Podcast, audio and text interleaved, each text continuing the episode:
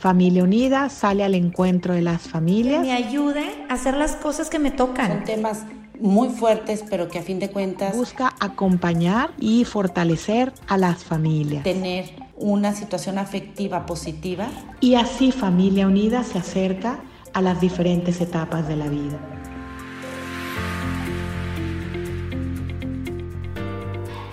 Hola, querida familia de Familia Unida, ¿cómo están el día de hoy? Les doy la más cordial bienvenida al podcast de Acompañándote en tu vida de Familia Unida. Yo agradezco enormemente esta invitación que me han hecho a participar con este podcast en algunos episodios, comenzando el día de hoy. Mi nombre es Karen Agüed y estoy muy agradecida con Diana Fernández y todo el equipo de Familia Unida por haber pensado en mí e invitarme a este maravilloso podcast de esta gran familia que justo es Familia Unida, a la cual yo estoy muy agradecida porque a lo largo de mi vida me han apoyado muchísimo a mis hijos, a mí, eh, en las escuelas de los Legionarios de Cristo, donde yo soy exalumna.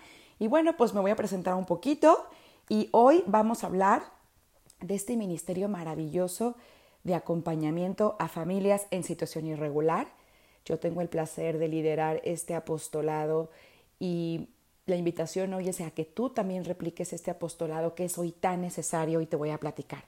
Bueno, yo me llamo Karen Agüez Martín del Campo, tengo 35 años, vivo en la ciudad de Guadalajara, Jalisco, México.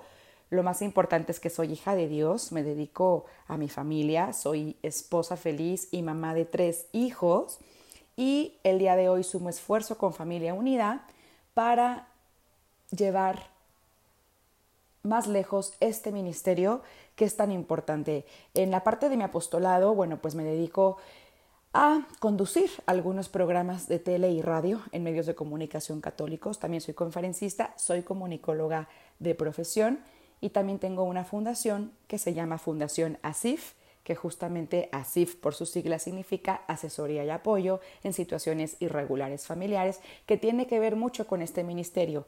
Todo empezó como un apostolado, como un ministerio, y ahora lo he convertido en una asociación civil donde apoyamos a cualquier persona, hombre o mujer, que sufra situaciones difíciles o especiales dentro de la familia cualquier situación irregular familiar y con eso nos referimos a matrimonios en crisis, separados, divorciados, divorciados vueltos a casar, madres solteras, padres solteros, hijos de padres divorciados, etc.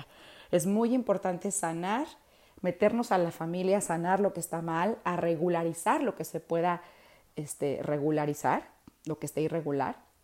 Y bueno, el llamado del Papa Francisco, y no solamente del Papa Francisco, sino desde San Juan Pablo II, ya nos estaban invitando a no dejar solo al que sufre y a ver por esta periferia de católicos que son bautizados, que tienen la misma dignidad que todos y que están sufriendo, a no juzgarlos, a no rechazarlos, a no condenarlos, a no hacerlos a un lado, sino a que encuentren en la iglesia, que es madre y maestra, un espacio para ellos de acompañamiento, de escucha, de consejo, de consuelo, y obviamente bajo dos banderas muy importantes. Por un lado la bandera de la verdad y por otro lado la bandera de la misericordia. Entonces, bueno, el día de hoy, en este episodio, trataremos cómo poder llevar a cabo este ministerio y de qué trata. Y así fue como yo descubrí esta misión tan bonita que siento que Dios me ha encomendado que ahora se, ha, transformado en esta asociación civil que apoya en su mayoría pues madres solteras porque son las más vulnerables, las que tienen que sacar a sus hijos adelante y la mayor parte de nuestros beneficiarios pues son justo madres solteras, ¿no? Damos asesoría psicológica, asesoría legal, acompañamiento espiritual, eh, ayuda de despensas, apoyo económico, apadrinamiento, formación, que es muy importante la formación tanto presencial como virtual, formación en educación de los hijos, en autoestima, en imagen, belleza, eh, obviamente en nuestra religión, en nuestra fe, en el perdón, en la sanación. Pero bueno, esta formación es enseñarles a valorarse, a darse su lugar, a saberse hijas muy amadas de Dios y sobre todo a que logren un desarrollo humano integral para que haya un balance pleno entre lo físico, lo psicológico y lo espiritual, basándonos mucho, mucho en la parte espiritual. Bueno, esa es la parte de la asociación. Ahora, ¿qué te puedo platicar yo de este ministerio? Pues bueno, te invito a leer, si te interesa saber más de este ministerio, te invito a leer la encíclica de Familiaris Consortio, donde Papa San Juan Pablo II ahí nos dice claramente que también hay que velar por las madres solteras, que no podemos dejarlas a un lado, que los divorciados nos necesitan, que son parte de la iglesia. Y ahora Papa Francisco, en la encíclica de Amoris Letizia, que sacó hace más o menos cinco años, también habla mucho de la familia y de estos temas que aunque no son los ideales, no es lo que promovemos bajo ningún concepto, no promovemos el divorcio, no lo tomamos a la ligera el sacramento del matrimonio, al contrario, promovemos familia, matrimonio y vida con todo nuestro corazón, porque sabemos que en una familia que permanece unida, que se defiende la vida, que se valora el sacramento del matrimonio, la dignidad de la persona, sabemos que es una situación ideal para que la persona crezca sanamente y estable emocionalmente.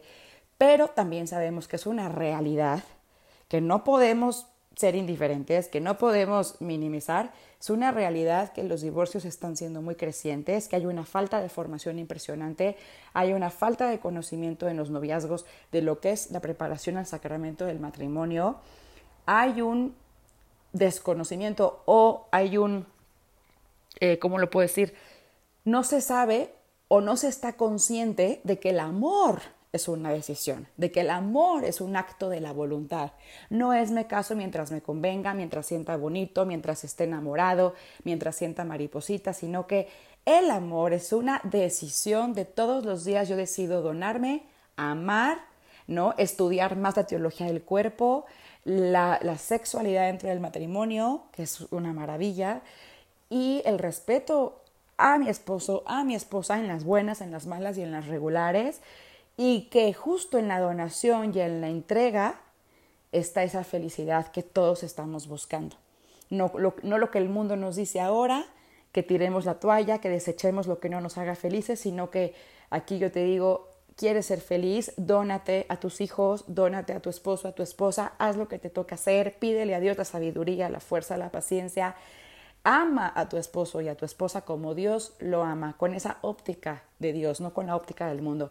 Entonces, en esta pastoral, en este ministerio, por supuesto que defendemos vida, matrimonio y familia, pero no nos olvidamos de que ya hay personas con una situación irregular, que yo misma lo viví y por eso lo entiendo en carne propia perfecto. En otro episodio te platicaré mi testimonio que se llama Transforma tu dolor en bendición, te lo voy a compartir en otro episodio.